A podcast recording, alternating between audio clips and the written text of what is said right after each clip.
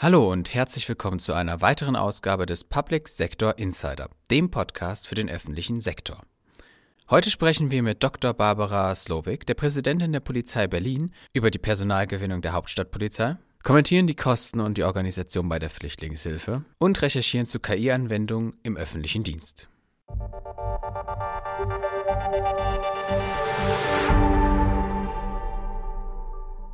Dr. Barbara Slowik ist seit April 2018 Präsidentin der Polizei Berlin. Zuvor war die promovierte Juristin lange in der Senatsverwaltung für Inneres des Landes Berlin sowie im Bundesinnenministerium kurz BMI tätig.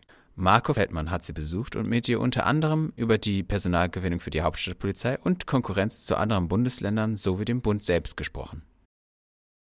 Ja, was mich als erstes interessieren würde, Frau Dr. Slowik, es ist ja so, dass äh, die Polizei Berlin durchaus mit anderen Polizeien, sei es Bundespolizei, sei es andere Landespolizeien, aber natürlich auch mit dem Privatsektor, also der Privatwirtschaft, äh, um Nachwuchskräfte konkurriert. Ähm, wie schaffen Sie es eigentlich, sozusagen immer noch genügend Interessierte zu finden? Ähm, also äh, Personalgewinnung ist ähm, für uns ein ganz zentrales Thema, um die Zukunftsfähigkeit der Polizei Berlin zu sichern und das nicht erst seit heute, sondern mit Blick auf den demografischen Wandel, die Pensionierungswelle, die ansteht und natürlich auch eigentlich der Bestreben, doch auch noch ähm, die Polizei Berlin deutlich zu stärken, haben wir uns seit Jahren intensiv mit dem Thema auseinandergesetzt. Man muss ähm, sozusagen ständig neue Entwicklungen aufnehmen. Das denke ich, äh, tun wir gerade auch im Bereich des Social Media. Wir optimieren ständig unseren Einstellungsprozess, wir sind jetzt im Grunde komplett in der Online-Bewerbung angekommen ähm, und verkürzen so auch deutlich die Verfahrensdauern. Die Bewerber können jederzeit Einblick nehmen, wo steht ihre Bewerbung, äh, in welchem Verfahrensstand ist sie. Ähm, unsere Werbemaßnahmen zur Gewinnung ähm, von Nachwuchskräften ähm, verstärken wir ständig, passen sie auch ständig an. Zum einen im analogen Recruiting, das auf jeden Fall, aber eben auch äh, ganz stark im, im ähm, digitalen Recruiting oder in Social Media Maßnahmen. Da äh, sind wir zum Beispiel auch präsent, was wenige wissen, vielleicht bei Xing und LinkedIn. Auch damit arbeiten wir natürlich für Spezialisten. Ansonsten äh, nutzen wir durchaus alle ähm, verschiedenen Social-Media-Plattformen, die äh, von der Breite genutzt werden. Ganz besonders im Moment auch äh, TikTok, wo wir Live-Berufsberatungen äh, durchführen, wirklich im Livestyle und alle Themen mit ganz kurzen Videos ansprechen. Wie bereite ich mich eigentlich vor auf so ein Auswahlgespräch? Wie äh, sollte ich vielleicht auch äußerlich auftreten in einem Bewerbungsgespräch und so weiter und so weiter. Wir entwickeln unsere Eignungsdiagnostik ständig fort.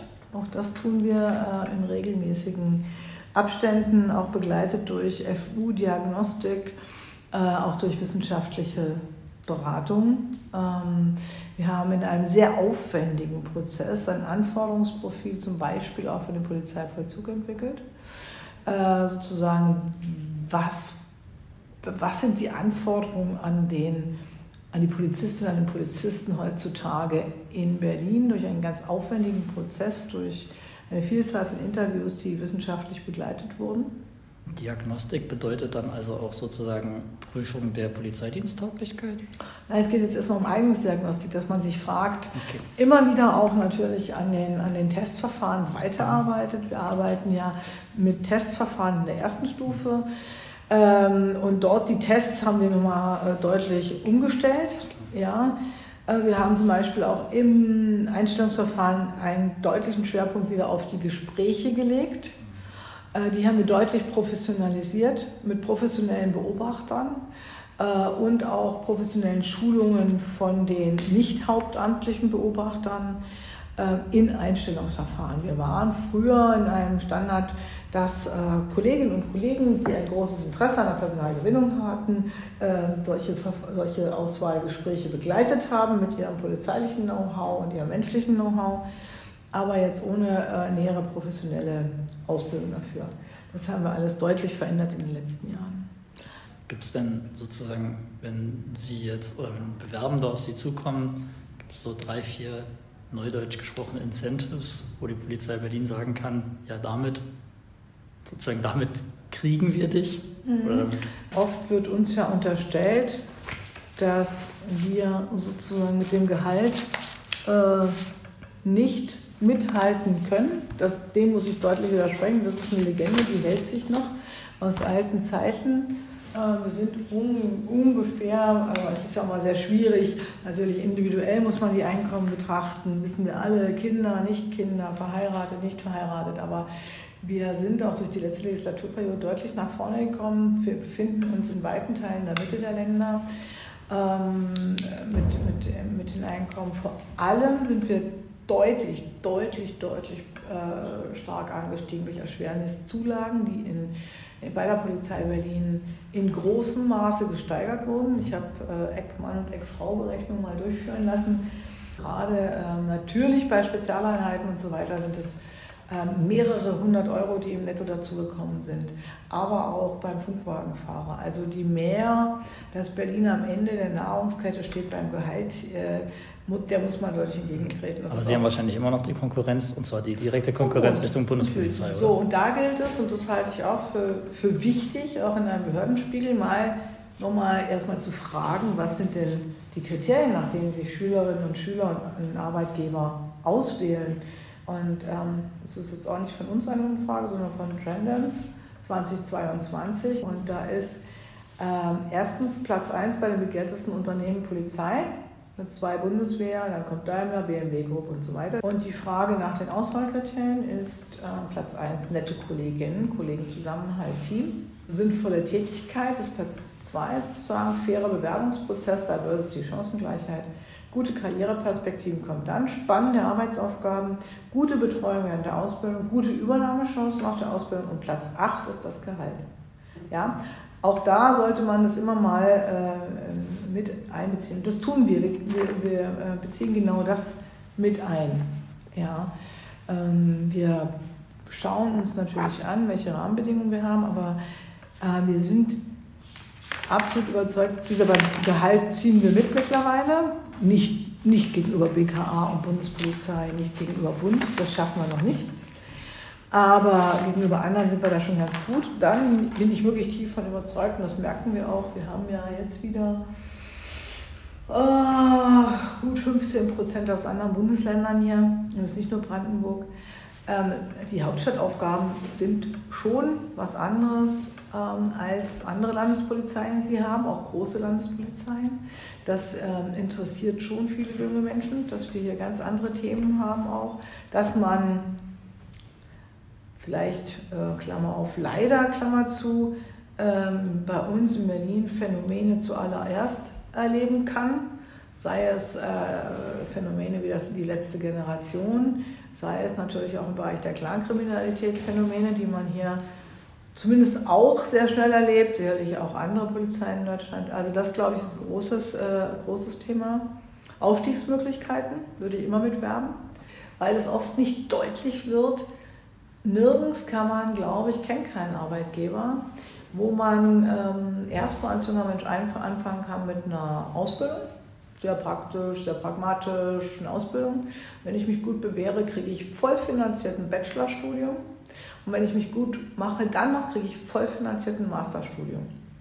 Und das ist durchaus nicht unrealistisch, weil der höhere Dienst der Polizei Berlin rekrutiert sich zu äh, 80 Prozent bestimmt oder? aus Aussteigern. Ja? Und das ist also aus Leuten, die schon im gehobenen Dienst hier ja. waren. Okay. Und die auch im mittleren Dienst. Ja. Mhm. Die Leiterin der Polizeiakademie kommt aus dem mittleren Dienst. Mein Vizepräsident kommt aus dem mittleren mhm. Dienst. Diese Durchlässigkeit ist gegeben und die halte ich für attraktiv, absolut. Und bei den Rahmenbedingungen, die ja in Berlin es auch zur Mode gehört und immer schick ist, das zu bashen, äh, kann ich nur sagen, wir haben, natürlich haben wir in Teilen Liegenschaften, die sind nicht so hübsch, die haben aber auch andere große Polizeien, die über Deutschland verteilt sind. Da gibt es auch Liegenschaften, die sind nicht so schön. Wir haben, sind aber in vielerlei Hinsicht wirklich deutlich nach vorne gekommen. Letzte Frage auch nochmal zugegebenermaßen vielleicht ein etwas abrupter Themenwechsel. Das Thema Ärzte in Gefangenen-Sammelstellen. Ha, ja. Ich habe jetzt, ähm, wenn ich, also ich habe mich mal bundesweit umgehört und wenn ich es richtig zusammenfasse, etwas verkürzt vielleicht, gibt es glaube ich zwei Modelle in Deutschland. Entweder Äh, Arzt kommt zur Polizei, macht zum Beispiel Niedersachsen. Also da gibt es aus den Dienststellen sozusagen Listen, dann telefonieren die die ab und der Arzt sagt entweder, ja, ich habe gerade Zeit oder ich habe keine Zeit, ja. auf den nächsten an. Äh, oder sozusagen Patient kommt zum, äh, kommt zum Arzt, so würde ich sagen, macht Berlin es. Also in dem Fall zur, Gefang ja, zur Gefangenen-Sammelstelle. Also der Arzt ist in der Gefangenen-Sammelstelle. Genau, genau, genau. Da soll er sein. Ähm, höre ich jedenfalls aus Berlin immer wieder, so aus, ich sage jetzt mal aus dem Streifendienst, also von der Straße, mhm. ja, da sind die Funkwagen echt extrem lange gebunden. Jetzt weiß ich, es sind ja Honorarärzte, also es ist ja nicht der polizeiärztliche Dienst, der das macht, sondern es sind ja Honorarärzte. Gibt es da irgendwie Überlegungen, was anzupassen? Das muss natürlich, weiß ich auch, muss natürlich auch ressortübergreifend passieren, weil dürfte ja auch Gesundheitsverwaltung und KV und so weiter mit drin hängen. Mm, oder das zumindest. Mag sein. Oder, genau. oder Ärzte, also, nee, wahrscheinlich eher Ärztekammer als KV. Ja, also es ist, es ist für uns in der Tat kein einfaches Thema, die Ausstattung entsprechend zu gewährleisten. Ein Einfluss auch genommen hat, äh, hat die Bezahlung, die Ärzte erhalten haben im Rahmen von Corona, ähm, auch in, in äh, Impfzentren. Äh, dort wurden teilweise äh, Entgelte bezahlt, die höher lagen und die natürlich dann auch äh, Ärzte abgeworben haben. Das kann man auch nachvollziehen, gar nicht vorwerfbar. Im Juli 2023 hatte die Polizei Berlin mit 36 Ärztinnen und Ärzten vertragliche Vereinbarungen über die medizinische Versorgung in den Gewahrsamen. Wir hatten gerade über die Corona-Zeit teilweise wirklich deutliche Engpässe, genau deshalb, als die Ärzte abgewandert sind. Wir haben dann auch nochmal die Vergütung angepasst. Auch das mhm. dauert immer einen Moment, bis wir das durchsetzen konnten. Ähm, und äh, wir sind jetzt bestrebt, für jedes der fünf regulär zu besetzten Gewahrsamen, die sind ja auch mal aus verschiedenen Gründen, nicht nur äh, wegen Personalunterbesetzung, sondern aus anderen Gründen, äh, besetzt, pro Schicht an 365 Tagen im Jahr eine Honorarärztin, einen Honorararzt einzuplanen. Wir haben auch eine Ausschreibung aktuell zu laufen. Da gibt es auch ähm, durchaus im Juli und August 2023 wurden erneut Adressenbekundungsverfahren durchgeführt und haben jetzt zwei weitere Honorarverträge abgeschlossen. Ähm, und es gibt auch ähm, organisatorische Neuüberlegungen in dem Bereich ZOSGEF, um das System vielleicht auch noch etwas, noch etwas einfacher zu machen. Es ist ganz klar, ähm, ein schwieriges, schwieriger Punkt, die medizinische Versorgung der Gewahrsame. Frau Dr. Solvike sagen ganz herzlichen Dank für das Gespräch. Sehr gerne. Flüchtlingen zu helfen ist genau die richtige Entscheidung. Aber mit dem aktuellen System stellt diese Hilfe oft eine organisatorische und finanzielle Belastung dar. Uwe Proll, Gründer und Publizist des Behördenspiegels, sieht hier Änderungsbedarf. Es spricht Tanja Clement. Ein Landrat trägt im Fernsehen vor und entschuldigt sich gleich vorsorglich für seine Rechnung. Das könne man auch alles in öffentlichen Tabellen nachlesen. Eine ukrainische Flüchtlingsfamilie mit zwei Kindern komme auf 1930 Euro netto, zuzüglich Wohnung und sonstiger Zuschüsse für Neuanschaffungen und Bildungsmaßnahmen. Für ein vergleichbares verfügbares Einkommen müsse eine Nicht-Flüchtlingsfamilie ein monatliches Nettoeinkommen von ca. 3500 Euro haben, von dem ja dann noch Miete und weitere Kosten abgehen. Das entspricht einem Haushaltseinkommen über dem Durchschnitt. Nun ist die Unterstützung für Kriegsflüchtlinge aus dem europäischen Nachbarland genau das Richtige, aber in der aktuellen Umsetzung auch genau das Falsche. Denn es fehlt jeder Anreiz, in eine reguläre Beschäftigung zu kommen. Das Arbeits- und Sozialamt ist hier der Arbeitgeber. Ukrainer sind ein Sonderfall, der doch aber den falschen Ansatz offenlegt, der auch beim Asylbewerberleistungsgesetz zugrunde liegt. Notwendiger und persönlicher Bedarf sowie Zusatzleistungen gibt es sofort für Asylantragsteller. Nach 18 Monaten, selbst bei offenem Asylstatus, erhalten die Personen höhere Leistungen, die dem Bürgergeld entsprechen. Das sind die Anreize, die Pull-Faktoren. Mindert man die Anreize, ins Land zu kommen, beginnt die Liste der Push-Faktoren. Dass man in Deutschland viel besser leben kann ohne Arbeit als zu Hause mit, ist eine fatale Botschaft dass Grenzen zu Deutschland bisher problemlos überwindbar waren, ist die nächste. Der geringe Prozentsatz, in dem Abschiebungen auch bei Fehlverhalten stattfinden, tut sein Übriges. Der Zustrom der irregulären Migration lässt sich nicht durch ein Schräubchen regulieren, also auf maximal 200.000 reduzieren. Aber das Bild Deutschlands als ein Land, das alles gibt, kann sich ändern, dreht man an mehreren Schrauben gleichzeitig. Die bedingungslose Willkommenskultur aus 2015 hat nicht nur Kommunen, einen Staat, das Land, die Bevölkerung an den Rand der organisatorischen, politischen und mentalen Leistungsfähigkeit gebracht. Neben diesen Überforderungen stellen sich auch finanzielle. In Österreich wurde versucht, Kosten für die bedarfsorientierte Mindestsicherung und Migrationsverwaltungsakte zu ermitteln. Im Jahr 2021 gab Österreich 966 Millionen Euro für insgesamt 199.000 Berechtigte aus. Für jedes Beschwerdeverfahren gegen eine Asylablehnung fielen 2270 Euro für die Staatskasse an. In Deutschland wurden seit Anfang des Jahres alleine bis Juli mehr als 233.000 Flüchtlinge registriert, zuzüglich mehr als 17.000 Folgepersonen. Ende des Jahres werden es über 300.000 sein. Das wird zu einem Haushaltsproblem immensen Ausmaßes. Eine Übersicht der Kosten für Bund, Länder und Kommunen liegt in Deutschland nicht vor. Was tun? Wieder im Gespräch ist eine Identitätskarte. Der Vorschlag liegt seit Jahren auf dem Tisch.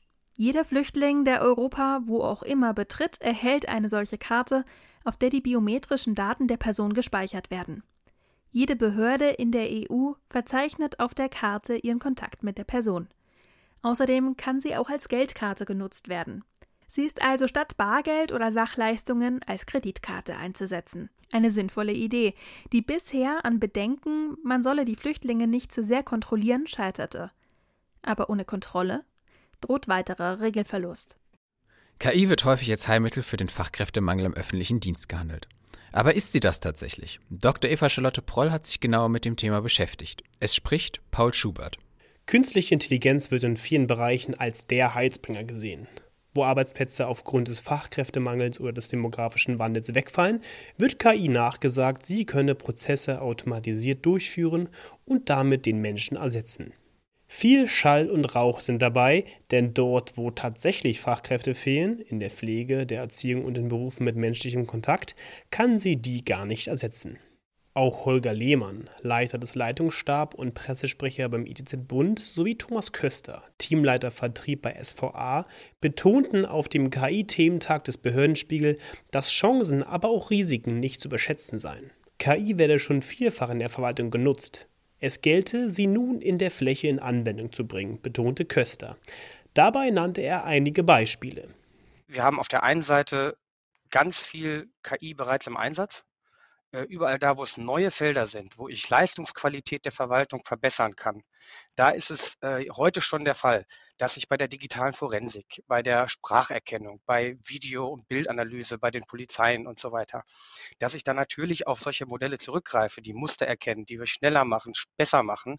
Betrugserkennung, Betrugsmustererkennung ist völliger Standard, dass da ähm, heute auch schon KI-Unterstützung in den Systemen steckt. Im Bereich Cybersecurity gibt es überhaupt gar keine Produkte mehr ohne KI.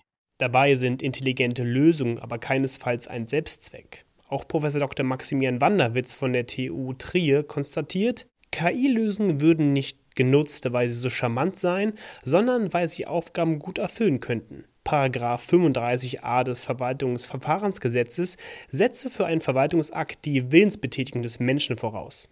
Im Falle von KI verlagere sich die Willensbetätigung auf den Prozess der Programmierung. Mit anderen Worten, solange ein Computerprogramm automatisch ne, vorausberechenbar Verwaltungsakte erlassen kann, solange setzt sich die Willensbetätigung des Menschen bei der Programmierung des Systems fort bei allen Verwaltungsakten, die irgendwann in der Zukunft erlassen werden. Dr. Sarah Fischer von der Bertelsmann Stiftung fordert dennoch für Fälle, wo KI zum Einsatz kommt, eine Kennzeichnungspflicht und entsprechende Transparenz über die gefällten Entscheidungen und die Datengrundlage, die diskriminierungsfrei sein muss. Also da muss man aufpassen, ne, auf, welchen, ähm, auf welche Art von Daten, ähm, auch bei zum Beispiel bei der Personalauswahl und Rekrutierung spielt es eine Rolle. Ähm, da muss man genau gucken, wie sind meine Daten eigentlich ähm, strukturiert und verteilt. Gibt es da irgendwie Themen, die zum Diskriminierung führen können? Und das andere wäre noch, dass man auch bei Entwicklerteams gucken kann, wenn die möglichst divers ähm, aufgestellt sind und dafür sensibilisiert sind, dass Diskriminierung eben eine Rolle spielen können und da auch wieder das Thema Kompetenzen, also die gesellschaftlichen Auswirkungen, ne, dass quasi die berücksichtigt werden müssen müssen, wenn solche Systeme eingesetzt werden müssen, das ist eben auch eine Möglichkeit, ähm, dann Chancengerechtigkeit auch herzustellen. Sie rät, einen Blick in die USA zu werfen, wo Beschäftigte der Verwaltung in bestimmten Bereichen wie der Beschaffung ganz gezielt Training für den Umgang mit KI durchlaufen müssen. Die Diskussion wird aber auch bis zum anderen Extrem geführt. die Gefahren von KI und dem daraus möglichen menschlichen Kontrollverlust. Der Anfang November veröffentlichte KI-Aktionsplan des Bundesministeriums für Bildung und Forschung steht unter dem Motto Neue Herausforderungen chancenorientiert angehen. Dabei ist es keine Fortschreibung der KI-Strategie aus 2018, sondern beschäftigt sich vor allem damit, wie KI von der Forschung in die Anwendung kommt und der Transfer in größer angelegte Projekte gelingt. Das ist mitunter der größte Hemmschuh, denn einerseits braucht Forschung einen regelfreien Raum, um die Potenziale der Technologie auszureizen, andererseits benötigt dies Investitionen. Letzteres wurde vor kurzem durch das Heidelberger Unternehmen Aleph Alpha angekündigt. Die Firma erhält Finanzzusagen von 500 Millionen Euro durch die Schwarzgruppe, Bosch und SAP. Bundeswirtschaftsminister Robert Habeck warnt zudem davor, nur die Risiken zu thematisieren. Nicht nur mit dem EU AI Act, sondern auch im internationalen Umfeld streben immer mehr Regierungen Regulierungen an. Beim Thementag des digitalen Staat Online sind sich neben Lehmann, Dr. Fischer und Köster auch die hessische Ministerin für digitale Strategie und Entwicklung, Prof. Dr. Christina Sinemus, einig, KI müsse in einer digital souveränen Variante für die öffentliche Verwaltung erschließ- und anwendbar sein. Denn am Ende des Tages wird es nicht nur darum gehen, große Datenmengen und dazu brauchen wir KI auszuwerten, sondern es wird auch darum gehen, die Daten qualitativ zu verbessern und oder mit Hilfe von KI auch hier Modelle rechnen zu können, die einem qualitativen Beispiel folgen. Auch die Regulierung sollten in den Blick genommen werden, betonte der Pressesprecher des ITZ Bund Holger Lehmann. Mir ist nochmal wichtig, dass wir dieses Thema Regulierung, naja, ich sag mal so ein Stück weit mit Augenmaß betrachten. Ich will noch mal sagen, die, die Aufgabe der Verwaltung ist grundsätzlich, Gesetze zu vollziehen. Und alles, was uns dabei hilft, ist, glaube ich, erstmal gut und richtig. Und ich glaube, dass auch künstliche Intelligenz dabei immer mehr in, in den Fokus rückt. Die Verwaltung solle also vor allem die Hilfe annehmen, die die künstliche Intelligenz ihr biete. Mal gucken, wie ihr das in Zukunft gelingen wird. Wenn Sie an der vollständigen Aufzeichnung des Thementages KI, Hype, rettet die Verwaltung interessiert sind, schauen Sie auf unserer Plattform digitaler-start.online unter dem Menüpunkt Mediathek nach. Unter Programm finden Sie dort auch unsere zukünftigen Online-Veranstaltungen, wie zum Beispiel am 6. Dezember den Thementag Cloud-Strukturen für Bund, Länder und Kommunen. Damit sind wir dann auch schon wieder am Ende unserer Folge angekommen. Ich bedanke mich bei Ihnen fürs Zuhören und hoffe, Sie auch nächstes Mal wieder begrüßen zu dürfen. thank you